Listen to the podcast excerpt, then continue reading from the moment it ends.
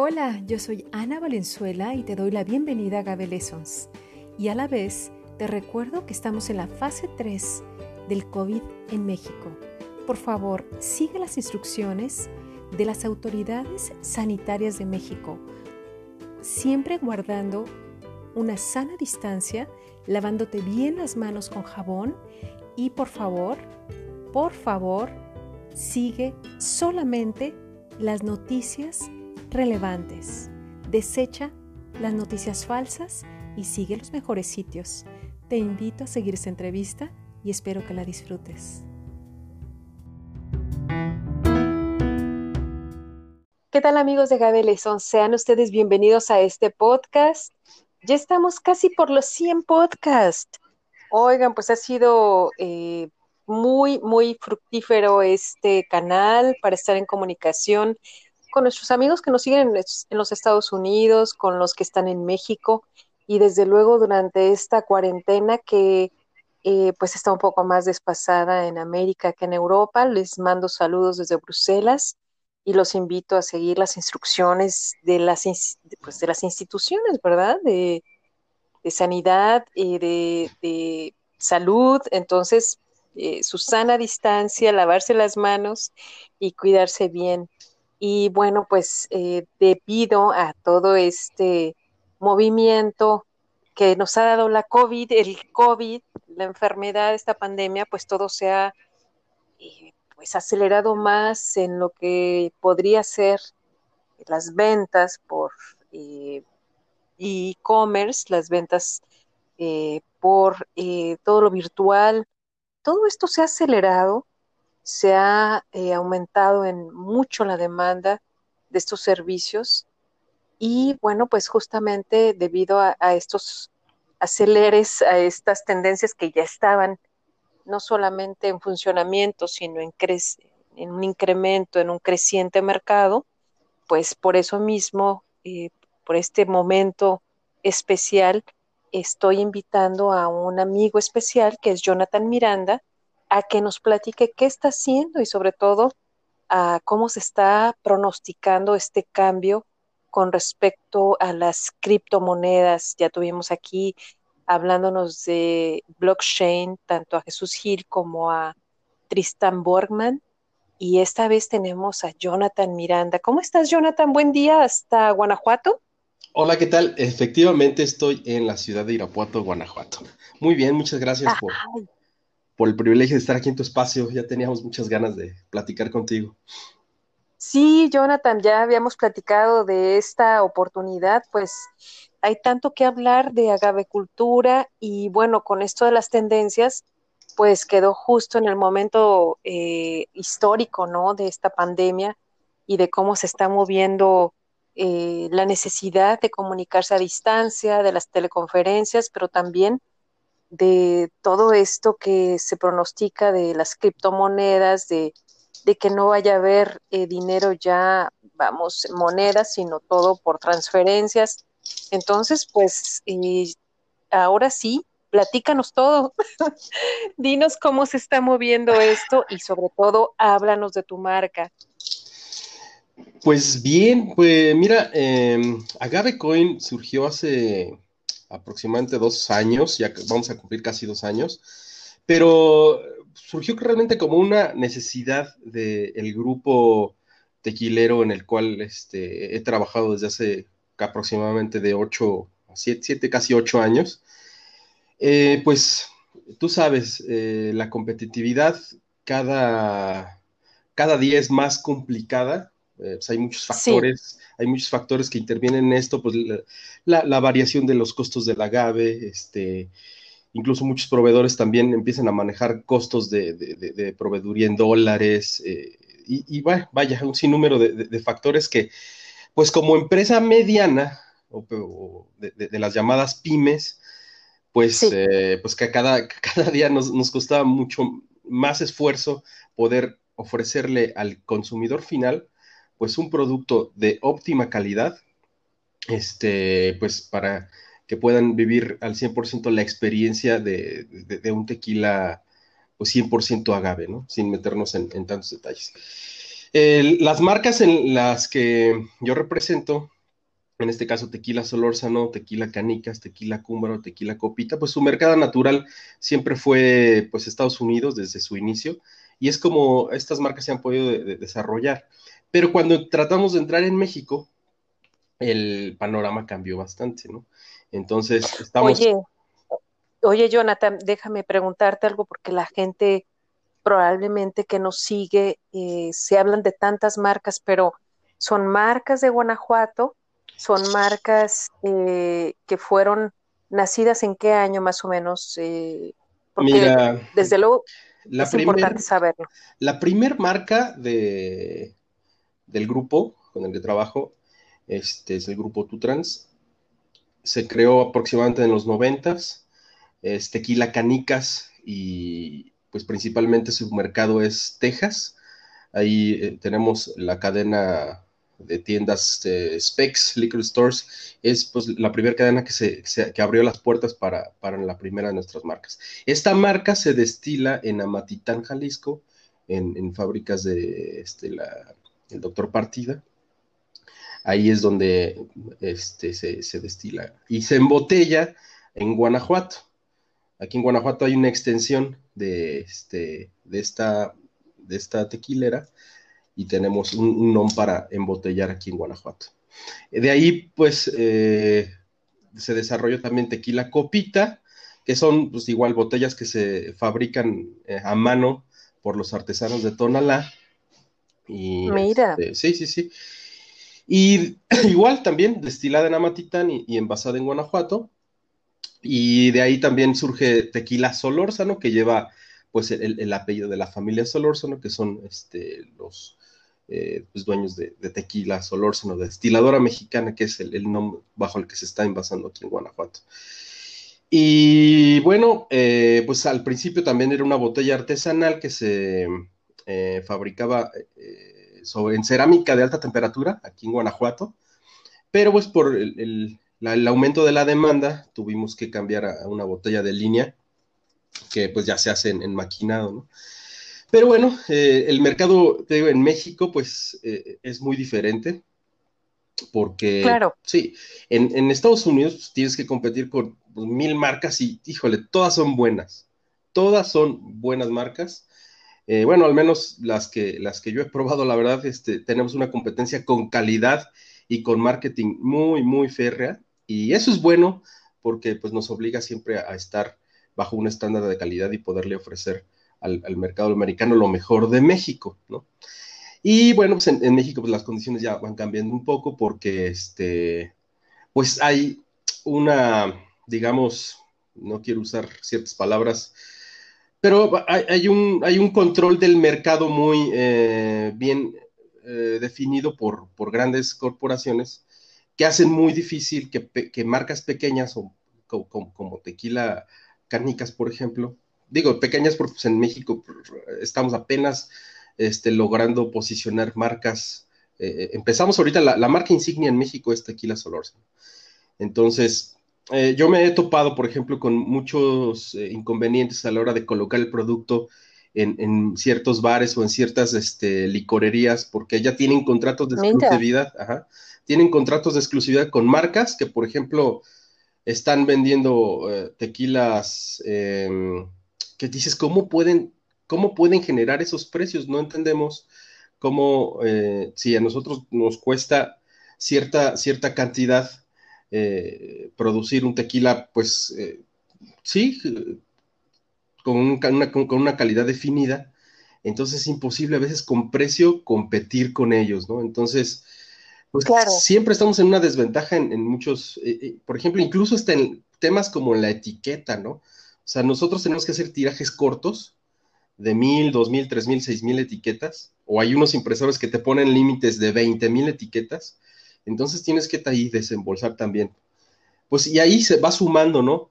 Este, cuestiones de marketing, cuestiones de distribución, cuestiones de embalaje, cuestiones de todo, ventas, etcétera. Entonces, llegas a un precio final al cliente que a veces no es muy atractivo como una marca emergente. Imagínate, pues, claro. Pues tienes, a ver, un tequila blanco, no sé, sin poner marcas, pero que puedes encontrar desde 550, desde 450, más o menos un, buen tequila. Y a ti los costos los analizas y por más que le das vuelta lo tienes que poner en arriba de 600, 700 y ya estás llegando al precio casi de los mezcales artesanales. Entonces, claro. entonces pues bueno, todo ese tipo de cuestiones, eh, pues te obligan, te obligan a, empezar a buscar alternativas. Entonces ahí viene el tema de cómo surge Agavecoin. Eh, lo, que planteamos desde el inicio fue un, cupón digital, ¿sí? Con el cual tú pudieras eh, darle un valor agregado ahí a, tu marca, ¿no? nosotros simplemente teníamos como primer objetivo eh, que Agavecoin funcionara como un cupón digital que tú pudieras intercambiar por, esa, por ese token que le llamamos. Agavecoin es un token en la red blockchain de Ethereum. Entonces lo hicimos así porque es muy, muy fácil poder integrar este, este token en diversas carteras que hay en el mercado. O sea, es una tecnología ya muy este, estándar que, es aceptada en, en, muchas APIs, ¿no? Entonces. ¿Y cuándo fue que lanzaron ustedes este, eh, este cupón como un poquito para que la gente vea eh, cómo ha evolucionado este, este proyecto con ustedes? ¿Cuándo fue que se les ocurrió pues eso del cupón? Fue en 2000, finales del 2017, cuando yo empecé a investigar sobre el tema de las criptomonedas. Yo aprendí a la mala con las criptomonedas, porque sí, a mí me fue muy mal al principio porque lo correcto hubiera sido comprar Bitcoin directamente con un broker certificado como Bitso, por ejemplo, como Volavit, como Domitai, que son brokers pues que están, regulados este, en las leyes mexicanas y están operando legalmente. Yo entré por el mundo de las criptomonedas por esas llamadas Ponzi o sistemas multinivel que te, que te ofrecen como una intermediación para comprar criptomonedas y pues vaya, para no hacerte el cuento largo, pues tienes que invitar gente para que puedas ir este, recuperando tu dinero, pero te argumentan todo. ¿Cómo no? Te argumentan todo de una forma este, que pues dices, oye, esto está muy atractivo, vamos a intentar, vamos a probar, y ahí fue cuando yo este, empecé a entender el tema de las criptomonedas. Esta compañía con la que yo entré, fíjate que fue un hitazo en Sudamérica y apenas empezaba a entrar en México. Estos desgraciados lograron reunir en, sus proyectos de, fraude, que realmente son fraudes, pues como 100 millones de dólares, básicamente. Este, más, más lo que ya han este, ido sumando. Claro que, que son eh, eh, sistemas que llega un momento a colapsar porque ellos te explican que por medio de, los paquetes que tú compras, ellos generan sus rendimientos con trading o con minería totalmente falso, todo el dinero que, pueden recuperar es por el dinero que entra de nuevos miembros, ¿no? Pero bueno, ahí fue yo donde yo entendí el potencial que podía tener esto eh, si se aplica de una forma, pues, positiva, ¿no? Recordemos que la, eh, pues una de las principales eh, o, fundamentos del white paper eh, para, de Satoshi Nakamoto en la creación de Bitcoin es la descentralización de la economía, ¿no? O sea, donde ya no hay intermediarios en tú y yo podamos hacer transacciones, tú y yo somos nuestro propio banco. Entonces, hay dos palabras fundamentales para entender blockchain, descentralización y transparencia.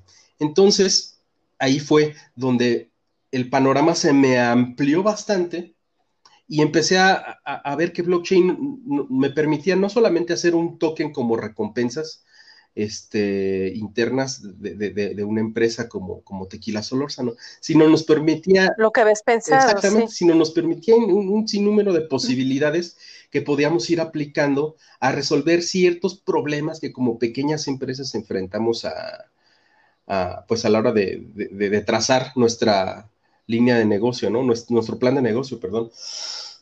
Entonces, pues de ahí pues fue evolucionando el proyecto y es donde Agavecoin, de, de ser simplemente un, token digital que se lanza en 2018 a un centavo de dólar, empieza a ser aceptado en las casas de cambio digitales alrededor del mundo. Tenemos este, en Argentina con South Exchange, en Europa con Dcoin.com, tenemos en Asia con CoinLim y Swift.com también. Este, y en México, pues estamos también ya por, entrar eh, directamente a casas digitales reguladas en México para este, que los usuarios puedan cambiar directamente a Gabecoin con pesos mexicanos, ¿no? Pero bueno, por, por lo pronto, pues Gabecoin, por medio de esas casas digitales que fueron aceptando el, el, token, lo convirtieron entonces a una criptomoneda, ya cuando adquiere un valor, cuando es intercambiable por otros activos como Bitcoin o Ethereum, pues ya este, se convierte en una criptomoneda oficial y ya eh, automáticamente nos listan en CoinMarketCap, que es el índice más importante de criptomonedas en, en el universo cripto. Y entonces, bueno, pues ya ahí se termina de consolidar a Gabecoin como pues criptomoneda Ah, aquí lo importante es diferenciar lo que es un utility token de un security o de un stablecoin. Uh, los securities están ligados estrictamente al, pues no sé, al, mercado secundario de, pues no sé, cualquier valor tangible, ¿no? Y las, las utilities son simplemente, pues como su nombre lo dice, este, Agavecoin, a pesar de que ya se certifica, digamos, entre comillas, como como criptomoneda o como moneda de cambio electrónica, eh, no deja de este, olvidar sus objetivos principales como utility token y ahí es donde ya vienen varios proyectos que estamos planteando nosotros. Eh, bueno, los definimos ahí en el, white paper de agavecoin.io, de qué se plantea con el token de Agavecoin y qué propuesta de valor le puede eh, aportar a la comunidad o al ecosistema productivo del agave, por ejemplo, en este caso. Y ahí se empiezan a definir los proyectos. Oye, eh, Jonathan, para que la gente que nos escuche entienda cómo ha sido la evolución de esto, hay que recordar que ustedes son una empresa pequeña, mediana, tequilera, están integrados a un mercado internacional, principalmente con los Estados Unidos, reconocen en todo este tiempo pues la competitividad, el nivel de exigencias, las dificultades del mercado mexicano. Y bueno, no hay que olvidar que los últimos tres años ha aumentado mucho el precio del agave, entonces bajo toda esta serie de, eh, de, fuerzas, ¿no? De fuerzas de mercado, de fuerzas de competitividad, eh, se crea un primer cupón, que ustedes lo ven así, pues después entran a, esta situación de las eh, pirámides, que no te fue muy bien, y luego ya se define la moneda y ahora ya están definiendo, pues, qué le puede ser útil a esta comunidad de agaveros de México, desde luego con la experiencia que ustedes tienen, pues de estar en el medio, de sufrir las mismas dolencias y de generar pues un valor eh, que sea distinguible en comparación con otras criptomonedas y otros eh, eh, servicios de este tipo o, propuestas, pero estas nacidas desde México, desde donde están las necesidades mismas de gente como ustedes, ¿no? Entonces, hasta aquí la gente recupera, pues, por qué esta importancia del proyecto y en este momento. en este 2020, desde luego que se vinieron pues cosas mucho más aceleradas para ti o para ustedes, ¿no? Como empresas. La primera, pues es que llega una pandemia.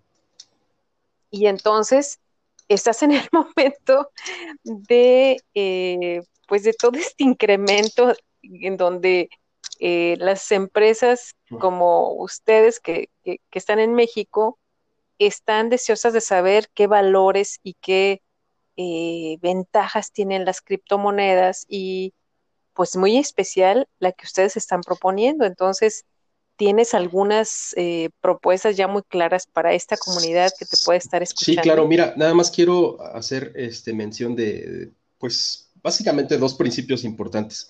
Cuando tú inviertes en criptomonedas, cualquier tipo de proyecto, este, tienes eh, pues, que entender muy claro que son eh, valores especulativos, es decir, realmente este, no hay garantías en, esto, ¿no? Por lo tanto, nosotros no lo llamamos inversiones. Incluso cuando tú participas en Bitcoin, eh, realmente Bitcoin se ha definido no como un instrumento de valor ni como un instrumento de inversión, simplemente es este, una participación en una propuesta de descentralizar la economía como lo platicamos al principio. Entonces, pues entre más gente participe y empiece a cambiar eh, el trato con, fiat a moneda electrónica, pues entonces va adquiriendo más valor la red y se va fortaleciendo, ¿no? Eh, pero bueno, como subió mucho de valor Bitcoin, pues eh, el resultado final es como si tú invirtieras en la bolsa de valores o compraras acciones, ¿no? Pero no es el objetivo de Bitcoin. Así es. Pero finalmente, pues así, así resultó. y lo mismo es con Agavecoin, por ejemplo. Eh, tú estás participando, cuando compras una criptomoneda, estás participando en este proyecto que nosotros planteamos para descentralizar. Es, que, bueno, es, es muy ambiguo ese, ese concepto. Pero bueno, eh, lo que trato de, explicar es que eh, si nosotros vendemos una cantidad suficiente de criptomonedas, podemos entonces desarrollar todas esas aplicaciones que queremos aportar a la industria. Por ejemplo, eh, terminar de desarrollar este sistema de cupones digitales donde cualquier persona puede este, comprar un tequila X de cualquier marca, ya Agavecoin ya no es un proyecto de tequila Solórzano ni de tequila Canica, es un proyecto totalmente abierto, inclusivo, para que el que desee pueda integrar una criptomoneda y ofrecerle al cliente este, la oportunidad. Tú compras una botella, este, tienes un código, lo registras y obtienes criptomonedas. ¿Qué puedes hacer con tus criptomonedas? Cambiarlas en el mercado de criptomonedas por Bitcoin o otras criptomonedas o redimir tus cupones por más productos eh, pues asociados con, con Agavecoin, o sea, cualquier tipo de marca que empiecen a, trabajar con nosotros van a tener esa oportunidad, ¿no? De poder comprar eh, productos de agave con agave coin. Ese es pues un, aspecto, ¿no? Es una moneda. Una moneda, exactamente. Claro. Eh, bueno, también eh, si el proyecto sigue desarrollándose como va hasta la fecha, tenemos otros dos muy buenos proyectos que hemos planteado. Yo, por ejemplo, ahorita estamos buscando agave para sembrar en Guanajuato, pero es un relajo el precio cómo conseguir el mejor precio, ¿no? O sea, hay quien te lo dan a 7, quien te lo da a 14, a 17, a 20. Claro, hay muchas características, este, la calidad, si tienes registro, si no, de dónde, etcétera. Pero eh, igual también con quien va a destilar, también es, un descontrol, no hay un, a lo que me refiero es que no hay así un, una base donde tú vayas y, y, esté fácil el acceso a la información o una referencia de valor más bien de cuánto cuesta el kilo de agave, por ejemplo. Tú lo puedes, sí, sí, tú, lo puedes ver con las criptomonedas. Está CoinMarketCap. ¿Quieres comprar Bitcoin? En el mercado este, fuera de las casas digitales, eh, hay gente que te lo vende al más 7%, al menos 1, y también es un descontrol. Pero por eso existe CoinMarketCap, porque ellos registran el valor de las transacciones que se hacen en las casas de cambio digitales y le dan un valor, porque es el valor de mercado. Entonces, imagínate que... Lo que me estás, sí, lo que me estás diciendo es que todo esto que hemos visto, donde no hay un lugar de referencias, puede existir. Exactamente, imagínate que tengamos un, una referencia en tiempo real de, las transacciones que se hacen en compra y venta de no nada más de agave azul, sino de todo tipo de agaves, por tamaños, por edades, por variedades, etcétera, ¿no? Entonces, esa a mí me, parece un proyecto, pues como te decía, blockchain es transparencia y es trazabilidad. Entonces, eh, pues nosotros creemos que necesitábamos una criptomoneda para poderle dar todas esas referencias de, pues más bien registrar todas esas transacciones y es, pues, pues casi es el plan maestro de, de Agave Coin, o sea, poder, poder lograr ese sistema. Y para poder lograrlo, pues sí tenemos que vender una cantidad suficiente de tokens para poder tener el recurso para hacer ese sistema, este, pues una realidad. Ya tenemos un gran avance. Eh, realmente hay muchos desarrolladores eh, blockchain, tanto gente experta en, programación blockchain, gente también eh, que está ya colaborando con nosotros, que son pues muy experimentados en, las cuestiones de regulación fintech. Ajá. Y este, claro, es importante. Y también eh, gente que está eh, dentro directamente en el mercado del agave y, y nos, nos, van eh, comunicando la información para ir diseñando pues, este, este, este, modelo de, de, información, ¿no? De, precios. Y pues básicamente, pues es, es, es, el proyecto. Entonces, alguien que participa, en, mientras más utilizada sea una moneda, mientras más aplicaciones le encontremos a Agavecoin, va, va adquiriendo más valor. ¿Cómo, hasta el momento, cómo nosotros hemos logrado eh, minimizar la especulación negativa de la criptomoneda, o sea, que no baje precio, pues nosotros hemos hecho ya partnerships con las empresas del grupo con las que hemos trabajado para invertir lo que sea recaudado en el ICO, en el periodo de inicio del, token, en operaciones de exportación de agave, en de compra y venta, o sea, negocios en corto que hemos logrado empezar a hacer. Eso nos da cierta rentabilidad para este, inyectarle al pool y que siempre se, mantenga el precio, ¿no? Entonces, entre también otras aplicaciones y más eh, empresas y se integren, pues Agavecoin este, se vuelve cada día más sólido y pues nos da la oportunidad de seguir desarrollando este tipo de este, aplicaciones pues, interesantes para, y de utilidad sobre todo para el ecosistema Agave, ¿no? Perdón, te interrumpí. Claro, no, no, está muy bien que adelantaste con eso. Eh, hay gente que, bueno, no le gusta mucho la transparencia del sector agave, pero eh, definitivamente que esto tiene que caminar para allá por muchas cosas, ¿eh? ¿eh? no solamente por lo que se refiere a mantener la estabilidad económica, más ahora después del COVID, sobre todo por las brechas que se han generado socialmente, ¿no? Con esto de la pandemia, entonces, pues debe haber mecanismos de regulación que se hagan más transparentes estas referencias y bueno, sabemos que este tipo de, tecnologías pues nos ayudan. El problema no es la tecnología, el, problema son los sistemas que, que, no les gusta a veces estar tan eh, claros y transparentes. Entonces, eso habría que luchar.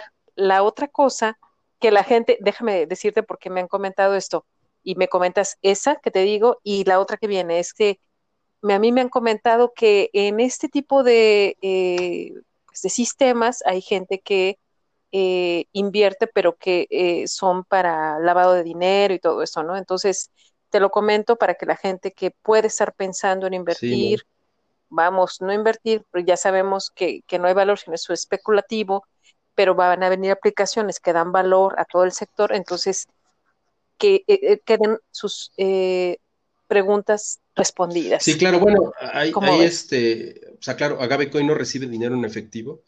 Todo operamos pues, por medio de este de Bitcoin.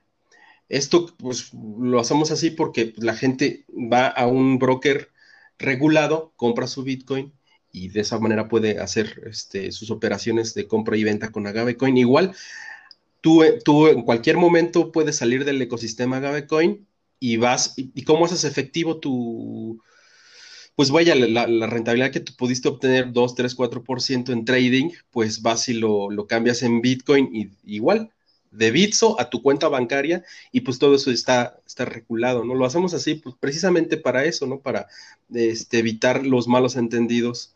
Eh, pues de, que se está haciendo una actividad vulnerable, ¿no? O sea, realmente, eh, sí, sí, sí, sí, no, no, no, sí, sí es muy importante este, eso que comentas.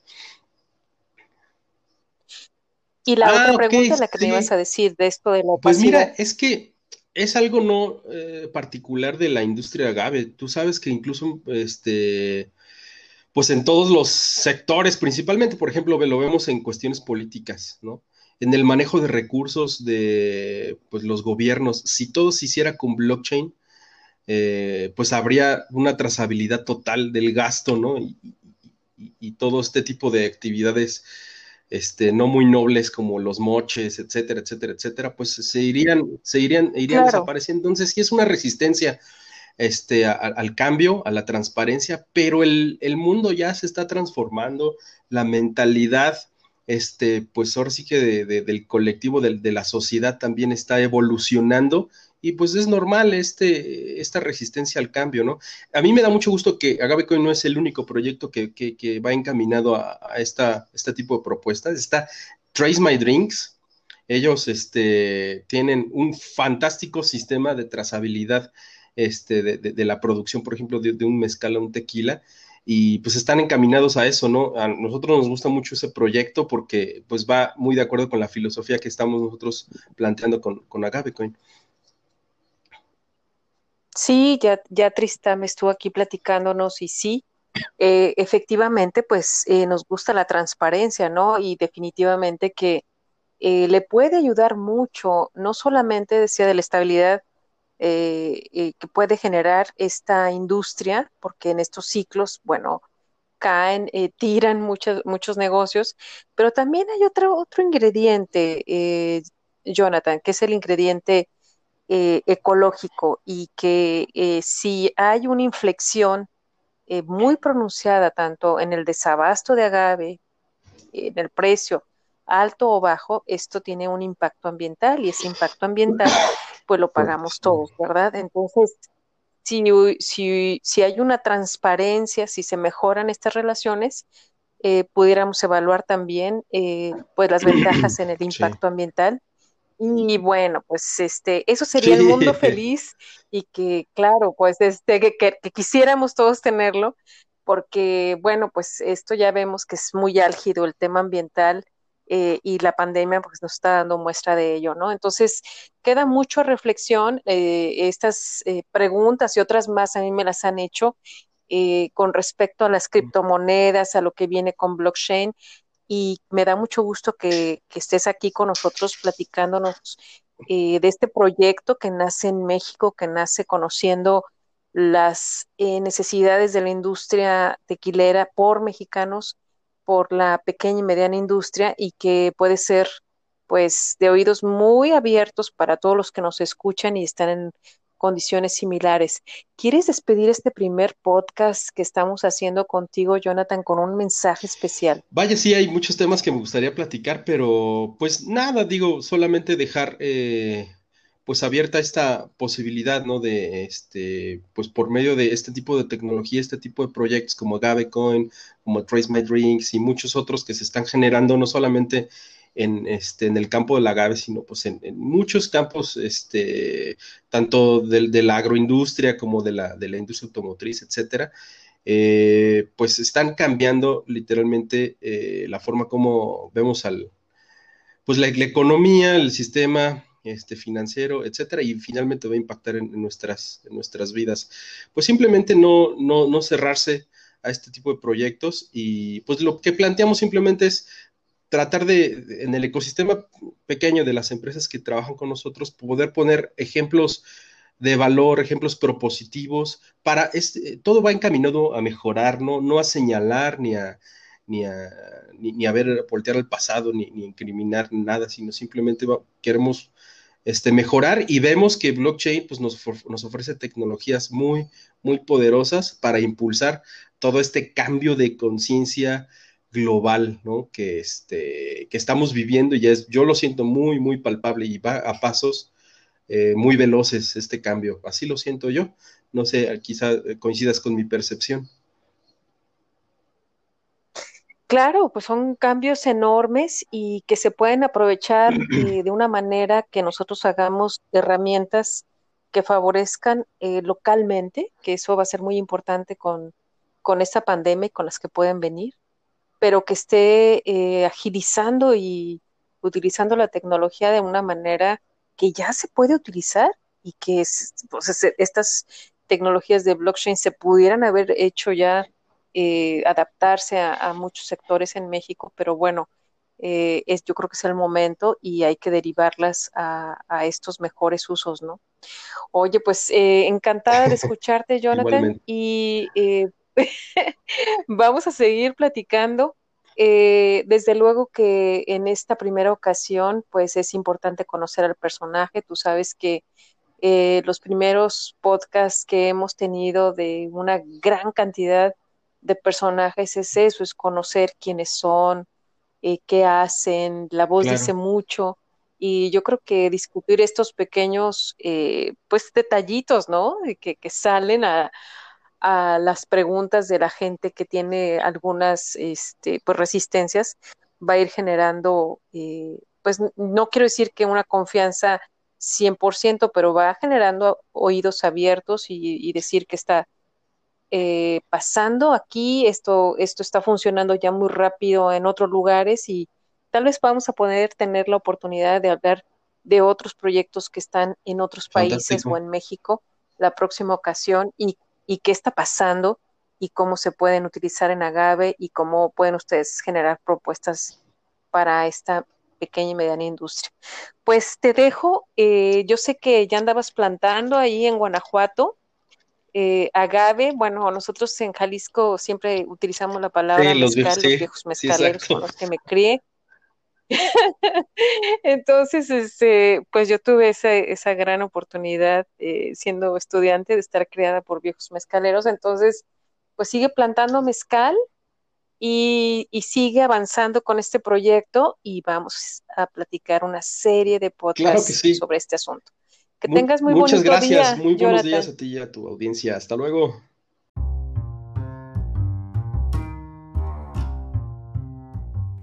¿Te gustó la entrevista? Síguenos. Estamos en las redes sociales. Yo soy Ana Valenzuela y me encuentras en agabelessons.com. También en Twitter, LinkedIn, Facebook, Instagram. Tendremos más personajes. Déjanos tu voz. Mándanos un mensaje por esta plataforma. Nos seguimos y nos encontramos nuevamente. Hasta pronto.